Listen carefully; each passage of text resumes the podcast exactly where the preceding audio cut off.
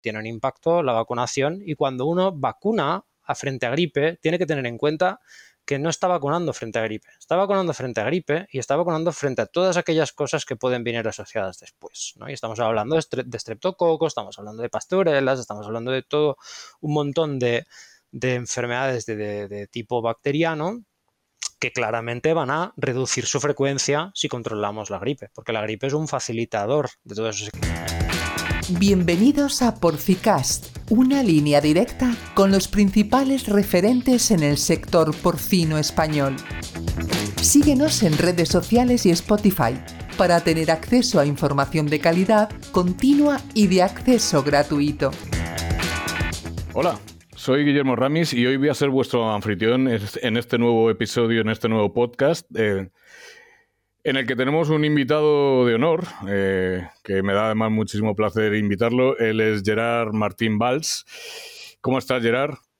Muy bien, encantado de, participar en este podcast, ya con muchas ganas. Ya había unas semanas de, preparación, digamos, mental para meternos aquí. Me alegro de que por fin estemos juntos. Lo primero que te voy a pedir, Gerard, si no te importa, es que te presentes tú mismo, ¿vale? Me gustaría saber tu formación, tu trayectoria profesional y, a qué te dedicas ahora específicamente. Vale, pues yo soy veterinario, me formé en la, en la Facultad de Veterinaria de la Universidad Autónoma de, de Barcelona, ya hace unos cuantos años, y, después me quedé por ahí cerquita, en el, CRESA, por aquel entonces, que ahora es IRTA CRESA, donde realicé la tesis doctoral, eh, ya enfocada al virus de la, de la, gripe porcina, que creo que es un tema que hoy vamos a tratar un poquito. Eh, pero después, durante varios años, pues he realizado eh, este, trabajado como investigador entre el CRESA y la Universidad Autónoma de Barcelona, con aspectos relacionados tanto con enfermedades víricas, sobre todo respiratorias porcinas, virus del PIRS, obviamente, eh, virus de la gripe porcina, como quizá una de las que más hemos trabajado, el PIRS también bastante y después en aspectos relacionados con el diagnóstico, con el control de las enfermedades, un poco, un poco todo, eficacia vacunal, ¿eh? Eh, control, bioseguridad. Em, y también en algunos aspectos hemos trabajado en algunos proyectos relacionando también la sanidad con el bienestar animal eh, y de hecho en la actualidad estoy trabajando en un proyecto relacionado con, el bienestar animal continuamos trabajando también con aspectos relacionados con la, con la sanidad. ¿no? Y respecto a la gripe porcina, pues quizás, como decía antes, es uno de los, de los eh, virus que hemos trabajado más eh, durante estos últimos años. Yo personalmente bastante, tanto a nivel eh, con colaboración público-privada y, y eh, y, es, digamos que es la niña de mis ojos. Eh, es, un virus que me gusta mucho estudiar y, estudiar cómo se comporta en granjas y el impacto que puede tener. Esta sería mi, presentación. Muchísimas gracias, Gerard, y además eh, te conozco ya hace mucho tiempo y tienes un currículum muy brillante y muy espectacular. Pues te has hecho spoiler a ti mismo, porque efectivamente hoy vamos a hablar de gripe porcina de gripe porcina porque, bueno, hoy el One Health y la, la, una, la única sanidad eh, pues está totalmente de moda y dentro de esto pues creo que uno de los grandes olvidados es la gripe porcina porque por lo menos los veterinarios clínicos de campo tendemos a subdiagnosticarla muchísimo. Así que hoy le vamos a dedicar un rato a este virus y vamos a ponerlo en, en importancia y en relevancia vamos a empezar hablando de este virus como zoonosis, ¿no? Y me gustaría que nos hablaras cómo se transmite eh, el virus de la gripe de cerdos a humanos, pero también cómo se transmite de humanos a cerdos. Bueno, creo que esa segunda parte de la pregunta ¿no? es tremendamente relevante hablando de la gripe porcina.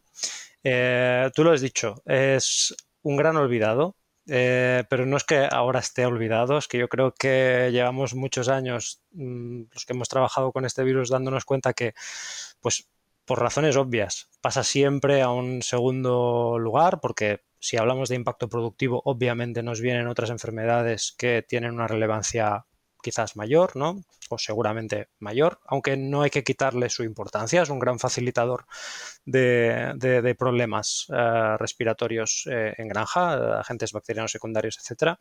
Pero evidentemente, por lo que suele preocupar un poco más es por su capacidad de causar infección en el ser humano. Y es que el sabemos que el cerdo puede infectarse tanto por virus de origen humano como por virus de origen aviar, por ejemplo, y se había se lleva diciendo desde muchos años que el virus podría actuar como ese crisol donde se pueden generar nuevas cepas que eventualmente pueden acabar saltando al ser humano. Y esto se confirma, como sabemos, con la pandemia de 2009 eh, en la que un virus que se genera en Norteamérica salta al ser humano y se disemina por todo el mundo causando una pandemia leve una pandemia leve, hay que recordar, no, causa un gran impacto sanitario, no tiene absolutamente nada que ver con lo que hemos vivido recientemente con el coronavirus, eh, pero bueno, hay que recordar que la gripe ha causado pandemias eh, de una relevancia muy importante, incluso mayor que la del último coronavirus, como es la gripe española del, de 1918. Eh, entonces, eso hay que tenerlo, hay que tenerlo en mente. Pero insisto, lo que es mucho más frecuente que nosotros, los seres humanos, les llevemos un virus a, los cerdos, que no que los cerdos nos traigan un virus a nosotros. Y eso tiene una explicación muy fácil. Nosotros vamos a casa de los cerdos y los cerdos no vienen a nuestra casa, o al menos cuando vienen, digamos que ya no tienen capacidad de traernos eh, ese virus. ¿no? Pero cuando se dan las situaciones adecuadas para que, para que un virus eh, que está infectando en el momento dado al cerdo pueda saltar a un ser humano, se da también con la misma facilidad que se puede dar al revés, ¿no? Es decir, por cuestiones epidemiológicas y de ecosistema es más fácil que les traigamos nosotros virus a los cerdos que no al revés. ¿Cuándo puede darse la transmisión de, cerdos a humanos? Pues, como decía, en aquellas situaciones en las que lo facilitemos. se ha visto claramente, por ejemplo, en ferias agrarias, en los que traemos animales vivos y los ponemos en contacto directamente con, personas que normalmente no ven o no visitan eh, cerdos. Ahí, por ejemplo, los niños tienen una probabilidad mayor de infectarse porque sí que es cierto que hay cierta inmunidad residual porque mm, quien más, quien menos ha pasado la gripe y puede, y puede tener cierto nivel de, protección, pero los niños pequeños quizá no tanto. ¿no? Entonces, ahí sabemos que hay una, relación de 1 a 6 incluso, ¿no? de, más riesgo para niños. Y justamente a quién ponemos a tocar al cerdo, ¿no? Pues ponemos a los niños pequeños, ¡ay, qué gracia! El cerdito que simpático.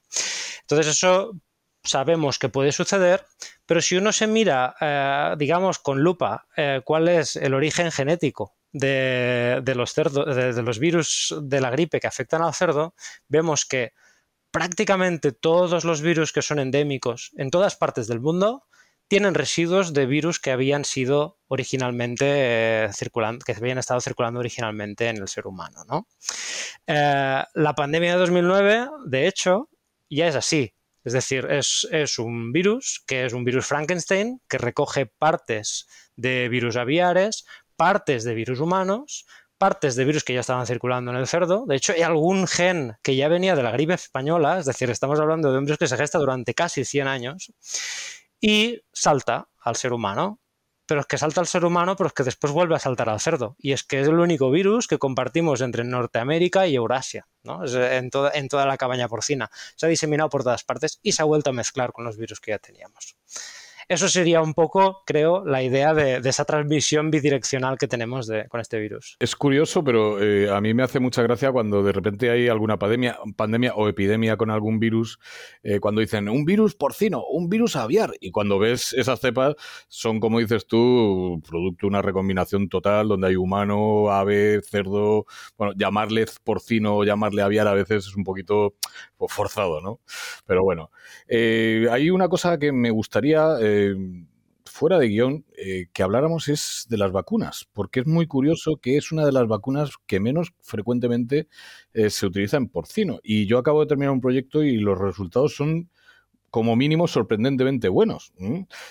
Es verdad que el humano no confía demasiado en las vacunas de la gripe porque, bueno, las circunstancias, un virus muy mutante, utilizamos las cepas del año anterior, todo lo que tú quieras. Pero se vacuna muchísima gente. Lo curioso es que en porcino no, no vacunamos. Pues me gustaría que me dijera eh, por qué crees que ocurre esto. Y segundo, eh, yo tengo una muy buena amiga que es una líder en, Brasil, que es Nazaré Lisboa, que obliga a todos, sus, a todos los trabajadores de las granjas que asesora a vacunarse de gripe todos los años y si no estás vacunado de gripe no puedes trabajar con los animales. Me gustaría que, que, me, que, me, dieras tu opinión sobre las dos cosas. Empiezo por lo segundo, que quizás quizá, es lo más fácil, ¿eh? Eh, pero yo creo que sí, que efectivamente somos personal sanitario. Entonces nosotros, pero ya no los veterinarios también, todo el personal que trabaja en una explotación de cerdos, eh, como decíamos, la inmensa mayoría de virus que encontramos en cerdos tienen su origen, ya sea total o parcial, de virus que han circulado en algún momento eh, en el ser humano. Entonces, si uno se infecta de, un virus de la gripe y, va a la granja eh, a trabajar o a visitar lo que sea, es muy probable que sembre ese virus en la población y hay cantidad de animales susceptibles en, en la granja, ¿no? Porque como trabajamos, ¿no? Pues tenemos cada semana o cada dos semanas o cada tres semanas tenemos partos y cada semana, cada dos semanas o cada tres semanas o cada cinco, sea el manejo cual sea, vamos a tener nuevos animales susceptibles cuando pierdan esa inmunidad eh, calostral, si es que es efectiva, que ese es un tema que creo que es importante también eh, tenerlo claro, que no lo tenemos nada claro, ni los que lo estudiamos. ¿eh? Décadas después, fíjate, es curioso. Sí, sí, sí, no tenemos muy claro qué, qué hacen los anticuerpos maternales ahí, ¿no? Pero sí, por supuesto, personal que trabaja con cerdos, bajo mi punto de vista, debería estar vacunado de gripe, ya sea para evitar la transmisión o como mínimo reducir ese riesgo. Y también para no, para no enfermar, ¿no? Porque es, una, porque, es, porque es una enfermedad que puede llegar a ser realmente grave. Eh, en cuanto a las granjas, yo creo que si no se vacuna simplemente es por una razón muy simple, no se percibe como un problema eh, productivo. Y es normal eh, porque lo que decíamos antes, hay otros virus que tienen un impacto enorme, ¿no? Eh, no hace falta que hablemos del virus este que tiene nombre de cantante eh, ahora mismo circulando por España, ¿no? Pero, pero es, hay otros virus que cuando tienes una infección claramente ves cuál es el impacto. En el caso de la gripe es más indirecto. Está, además lo detectamos con muchísima facilidad en granjas, lo detectamos muy fácilmente, hacemos un muestreo aleatorio en determinadas edades y lo vamos a detectar casi con toda probabilidad. Entonces, claro, cuando tú ves muchas veces algo y no acabas de ver una clínica asociada, no acabas de ver una patología asociada, dices, ¿para qué me voy a poner a vacunar aquí si es que ya tengo otras cosas? Terminas por no creértelo, claro. Por supuesto. Hasta que uno se pone a vacunar. Y cuando uno se pone a vacunar, pues ya de entrada tenemos claro que eh, los animales que están vacunados directamente sí van a tener una protección. Podemos ver un impacto a nivel clínico también, después a nivel de protección clínica en, animales de transición, en animales de, lactancia. Lo que igual no vemos tan claro es la reducción de la transmisión en esos animales, ¿no? En presencia de anticuerpos maternales. Y eso es algo que, nos, que no acabamos de entender. Eh, no, acabamos de saber exactamente qué está pasando ahí. Pero sí que hay una, cierta protección y sabemos que tiene un impacto la vacunación y cuando uno vacuna frente a gripe, tiene que tener en cuenta que no está vacunando frente a gripe, está vacunando frente a gripe y está vacunando frente a todas aquellas cosas que pueden venir asociadas después. ¿no? Y estamos hablando de, streptococos, estamos hablando de pastorelas, estamos hablando de todo un montón de, enfermedades de, tipo bacteriano que claramente van a reducir su frecuencia si controlamos la gripe, porque la gripe es un facilitador de todo eso, se carga el epitelio ciliar y ahí aumenta la carga de bacterias. Por tanto, yo creo que la vacunación, se como mínimo, se debería testear. Es decir, porque tampoco pierdes gran cosa, al menos por vacunar madres, y ver qué pasa con esa población, igual mejoras tu, rendimiento. Y eso es algo que siempre es interesante de tener en cuenta. Curiosamente, en la granja hasta que te digo que hemos terminado una prueba a gran escala, eh, vacunamos ciertos lotes y cuando dejamos ya de vacunar, el tío dijo, ¿por qué? ¿Por qué? No, no, a mí seguir trayéndome esta vacuna que porque ya veía cómo iba funcionando la cosa. Bueno, eh, vamos a seguir por otro sitio. Ya que no vacunamos o ya que no, estamos muy por la labor de vacunar, apliquemos bioseguridad. Cuéntame un poco cuáles serían las, las medidas mínimas de bioseguridad interna y externa que deberíamos adoptar para evitar la transmisión de gripe o que la gripe llegue a nuestra granja o que se distribuya por, nuestra, por nuestro colectivo. Fíjate, eh, aparte del, cuento de la abuela, ¿no? que siempre parece que estamos contando las mismas cosas con la, con la bioseguridad, yo creo que sí que hay unos factores que son básicos. Por un lado, eh, sí que nosotros ¿no? Eh, podemos traer un virus a la granja, pero eso digamos que puede tener una relevancia cuando miramos el global de la población en España o en Europa o en todo el mundo, ¿no? porque es una cuestión de frecuencia. Pero si estamos hablando de una granja en concreto, ese es un riesgo que va a ser relativamente pequeño. ¿no? Mientras que la introducción de animales no. La introducción de animales supone un riesgo elevado. Y aquí tenemos un cortafuegos que es muy fácil ponle fluidos orales a los animales cuando estén en, la etapa justo antes de venir. Si te salen negativos, sabemos que la sensibilidad es alta, sabemos que la infección dura relativamente poco. Esto no es el PIRS, aquí no hay latencias ni hay historias raras. Si los animales son negativos, cuando tú los introduces en tu explotación, van a continuar siendo, deberían continuar siendo negativos si hemos hecho bien el testeo. Por lo tanto, eso sería ya un primer, un primer aspecto para evitar introducción de, del virus. ¿no?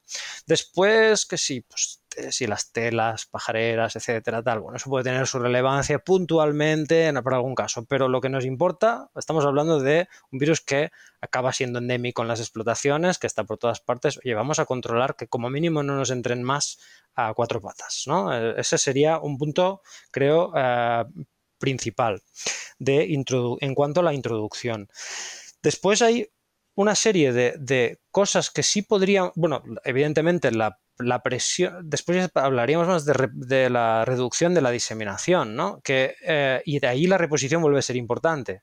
Eh, recuerdo cuando hacíamos eh, un estudio epidemiológico ya hace unos cuantos años, por ahí en 2007, em, que vimos que una elevada tasa de reposición eh, estaba asociada a una mayor prevalencia de, virus de la gripe tanto por introducciones, pero también por esa recirculación que puede generar, porque tienes una población que es un poco más susceptible. Claro, a día de hoy las reposiciones creo que han aumentado un poquito, ¿no? Eh, es decir, estamos, está, un poquito, ¿no? También quizá gracias a la cantante. También, también, ¿no? Entonces estamos, estamos en una situación que, que que, bueno, pues que si no tenemos esa subpoblación controlada, va a ayudar mucho a la, recirculación y de hecho hay algún estudio que así lo, que así lo demuestra, ¿no? Las cerdas jóvenes tienen más probabilidad de tener camadas positivas y eso es porque tienen quizá una protección menos, menos buena, ¿no? No es que no tengan ningún tipo de protección, pero tienen una protección menos eficiente de cara a sus, a sus lechones. Eso sería otro aspecto importante. Después también encontramos que todo lo que es evitar el contacto directo entre animales, eh, es decir, poner separadores en corrales mm, que no permitan el contacto entre un corral y otro, podía eh, también ayudar un poquito a reducir ese, esa seroprevalencia, aunque bueno, digamos que si tienes mucha presión de infección eso te va a parar un poquito, pero no demasiado.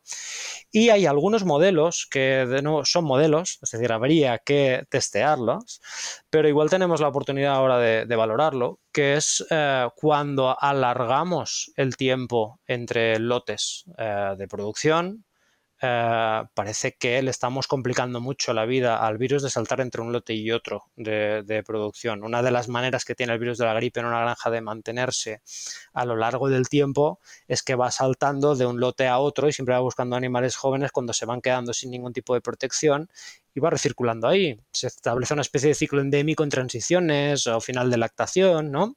Y eso es un momento que le gusta al virus para, encontrar animales para infectar. Entonces, si tú le pones ahí un cortafuegos y amplías, ¿no? Claro, ahí ya le estás fastidiando la vida al, al bicho, ¿no? Entonces, estas serían unas medidas interesantes y después, lógicamente, pues ya lo que sea eh, separar fases, pues evidentemente también puede, puede ayudar un poco, ¿no? Pero estas serían las, claves, digamos. No he dicho nada nuevo, ¿eh? No, pero lo que has dicho es importante. No es nuevo, pero eh, de vez en cuando conviene que volvamos a, escucharlo porque a veces se nos olvida. Y, y, fíjate, otra cosa que se nos olvida es que también tendría que haber un esfuerzo regional, global. Yo cuando era veterinario de verdad y trabajaba en el campo, tenía un cebo de 6.000 plazas, Gerard, que tenía a 125 metros una granja de 50 cerdas, que sistemáticamente me metía el virus gripe en cada, en cada, en cada vuelta de cebo que tenía. yo lo propuse a mi jefe, yo me acuerdo que, fíjate, Naif, le propuse a mi jefe, digo, coño, vamos a negarle a este hombre la granja y vamos a vacunar las cerdas. Y me dijo, nada, nada, que esa granja no es nuestra. Déjate. Y ahí se quedó. Y me seguía entrando sistemáticamente la gripe en un cebo de 6.000 animales. Pero bueno, estos son historietas, historietas del campo. Vamos a, vamos a ver también otro, otra, vamos a darle otra vuelta a un tema importante, Gerard, que es eh, cómo el, enfoque One Health debería de impulsarnos a trabajar para detecciones tempranas y sobre todo para respuestas ante brotes eh, en la cabaña porcina, teniendo en cuenta esa posibilidad de que es una enfermedad zoonótica y que podría terminar afectando al humano. Y, la última coletilla que me gustaría saber tu opinión específica. Eh, ¿Crees que falta mucha comunicación entre veterinarios y médicos, verdad? has avanzado, has avanzado aquí, vamos.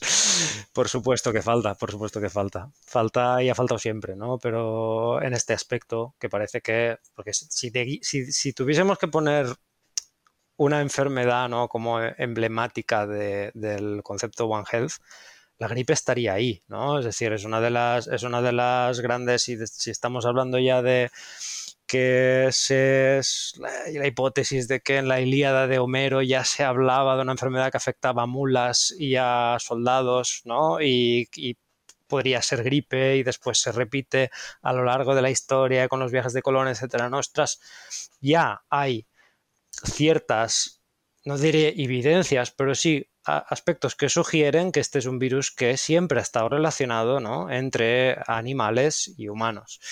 Y, a mí hay una cosa que me sorprende mucho respecto a la, gripe porcina y es que uno no encuentra por ningún lado eh, un sistema de vigilancia eh, epidemiológica de la gripe porcina. Esto lo han hecho cuatro, cuatro si me permitís, cuatro matados, ¿no? Que, que, pues les interesaba la enfermedad, que han hecho estudios epidemiológicos. También hay que reconocer que ha habido eh, iniciativas de origen privado que han ayudado mucho a poder hacer este tipo de, este tipo de, vigilancias, pero son vigilancias que al final se quedan en un espacio muy pequeñito. Y sin, y sin un soporte real público. Y esto no es algo que suceda en España, es decir, esto es algo que sucede en toda Europa y no, no, existe esa vigilancia. La gripe porcina dentro de las gripes es un poco el patito feo, ¿no? De las, de, de las gripes es el olvidado dentro de las gripes Mientras que en gripe aviar pues existen sistemas de vigilancia activa y pasiva.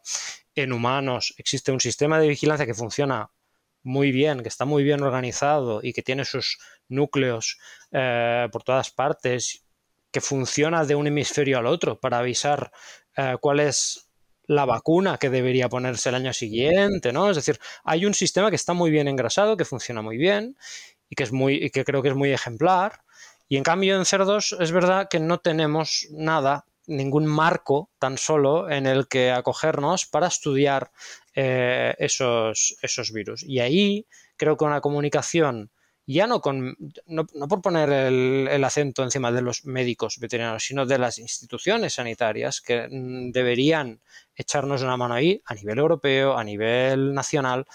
Eso es importante. Y es importante porque todo nos nos indica que de momento no ha habido nunca un brote grave o una pandemia grave que venga de cerdos, pero sí que es interesante tener un enfoque donde vayamos valorando a lo largo del tiempo esos virus y como mínimo ponerles un código de barras, es decir, mira, pues aquí tenemos este virus que puede ser interesante porque incluye este gen de origen aviar, incluye este gen de origen humano. Ya nos está dando unas pistas y a lo mejor podemos avanzarnos un poco a, la hora de, aplicar medidas o como mínimo tenerlo en un banco, ese virus, y decir, oye, si algún día nos da un susto, igual mm, podemos empezar a trabajar con él, ¿no? Totalmente de acuerdo contigo. Y la OMS en esto yo no sé exactamente por qué se ha olvidado de los cerdos. Pero es una verdad estricta, ¿eh? que no, no, no cuentan para nada.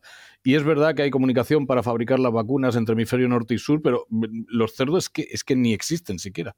Es bastante impresionante cuando además pues es una producción a nivel mundial eh, pues, muy, muy masiva, muy masiva, muy brutal. Eh, bueno, basta decir que hoy leí el dato y, bueno, no sé si en Dinamarca pues hay 215 cerdos por, cada, por cada 100 habitantes, es una locura. En fin. Eh, me gustaría también, eh, ya más allá de la comunicación y demás, que, le diéramos importancia a la investigación interdisciplinar. Eh, ¿Qué, qué, estrategias de, investigación deberíamos estar desarrollando más allá de las que hemos dicho de diagnóstico y respuesta, ¿qué estrategia de investigación deberíamos estar desarrollando en el marco del One Health? Ahí, ahí yo creo que hay bastantes cosas. Es decir, por un lado, em, digamos que lo que estábamos justamente comentando ahora, ¿no? Un sistema, un sistema de vigilancia también va asociado a una, a una investigación, digamos, de epidemiología molecular, eh, en la que pudiésemos estudiar cómo se cómo cambian esos virus, cómo mm, evolucionan y hay herramientas eh, que sí que disponemos en veterinaria, lógicamente, pero que una ayuda por parte de otros ámbitos, gente que trabaja en la bioinformática, gente que trabaje en ámbitos de más de biología molecular pura y dura, que nos echara una mano a utilizar esas herramientas, esas, esas técnicas que a lo mejor no tenemos tan, tan eh, integradas en veterinaria, ¿no? Eh, eh, pues eso nos sería de gran ayuda. Fuera de eso, también tendríamos otro, otro punto, yo creo, importante, que es, digamos, la, parte más de, de, virología e inmunología pura y dura, ¿no? Es decir, mm, antes decíamos, no tenemos muy claro cuál es el papel de los anticuerpos maternales. No, sabemos ni tan solo si esos pueden ejercer algún tipo de presión a nivel evolutivo al virus. No sabemos exactamente cuáles son los mecanismos principales de protección en granja, ¿no? Entonces, esos, esos son aspectos que necesitaríamos quizá poder realizar una investigación a un poquito más alto nivel. No, no nos vale solamente con hacer ensayos clínicos en granja, que tienen muchísimo valor, eh, cuidado, son imprescindibles. es aplicado, también falta básico. Sí, falta básico. Falta básico ahí y al final uno tiene la sensación de que hace muchos años que estudiamos cómo se comporta el virus epidemiológicamente dentro de una granja, pero más allá de eso, uno no encuentra mucha cosa más eh, en la literatura. Y tiene la sensación de esto es que esto lo hemos estudiado ya muchas veces, de muchas maneras distintas en muchos países distintos. Y en cambio no sabemos eso, ese mecanismo más fundamental de qué sucede con ese anticuerpo, cómo interacciona con ese virus, cómo funciona realmente la inmunidad. La inmunidad heteróloga eh, en el caso de la gripe es algo brutal y más teniendo en cuenta que el virus de la gripe en cerdos es muy diverso. ¿eh? Son, hablamos de los virus de, de la gripe y dentro de cada linaje tenemos miles de variantes. Entonces, eso es, un tema que yo creo que, eh, que sería interesante a estudiar. Y después tendríamos también otro aspecto que yo creo que deberíamos trabajar, eh, que es eh, el tema de la ecología. ¿no? Es decir, cómo un virus que viene volando, digamos, con unas aves migratorias, cuál es el riesgo de que eso pueda introducir un virus en una población eh, que estaría dentro de una granja de cerdos, cuál es la probabilidad de que eso suceda. Si eso sucede, cuál es la probabilidad de que se genere un virus nuevo, cuál es la probabilidad de que ese virus además se adapte y si se adapta, cuál es la probabilidad de que acabe saltando. Y todo eso que, lo podemos estar hablando tomándonos una, una, caña prácticamente y parece que lo tenemos muy claro, pero no sabemos los números, ¿no? Entonces eso ahí integrar conocimientos de gente que estudia la ecología de las aves, integrar conocimientos de gente que trabaja más los números, modelos matemáticos, etcétera, y también agruparlo con esa virología y evolución vírica, creo que es todo una la, cuadratura del círculo, ¿no? Un poco intentar, intentar estudiar esas, esas cosas. La industria porcina se encuentra en constante evolución, lo que representa desafíos y oportunidades que no podemos ignorar. Por eso, este 6 y 7 de diciembre, Swine Talks 2023 ofrece una experiencia virtual transformadora para todos los profesionales y entusiastas de la industria porcina. Con una serie de expertos y líderes de renombre mundial, Swine Talks 2023 abordará en un formato innovador temas cruciales que impactan la industria porcina en América Latina. Regístrate ahora en el link de la descripción.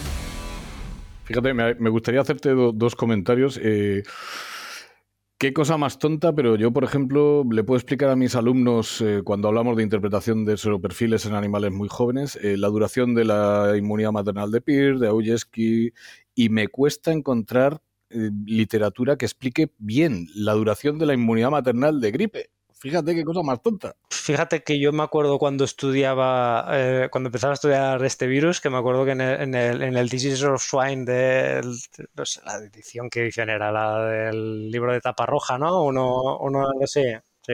Ahí, ahí ponía que la duración de la, de la inmunidad maternal de la gripe me parece que rondaba entre los 4 y las 14 semanas. Ahí es nada, ¿no? Ahí está. Decía 12 semanas, pero puede ir de aquí a aquí. Decía, bueno, de, pues, eh, el rango es inacabable. Sí, sí, sí, no tienes, la verdad es que no, no, acabamos de ver muy claramente eso, por ejemplo. Y sí que sabemos que una circulación temprana consume mucho más rápido los anticuerpos, ¿no? Y los acaba antes. Y si no hay esos anticuerpos, pues lógicamente van a durar un poco más. Pero eso digamos que es, conocimiento básico de, inmunidad, pasiva.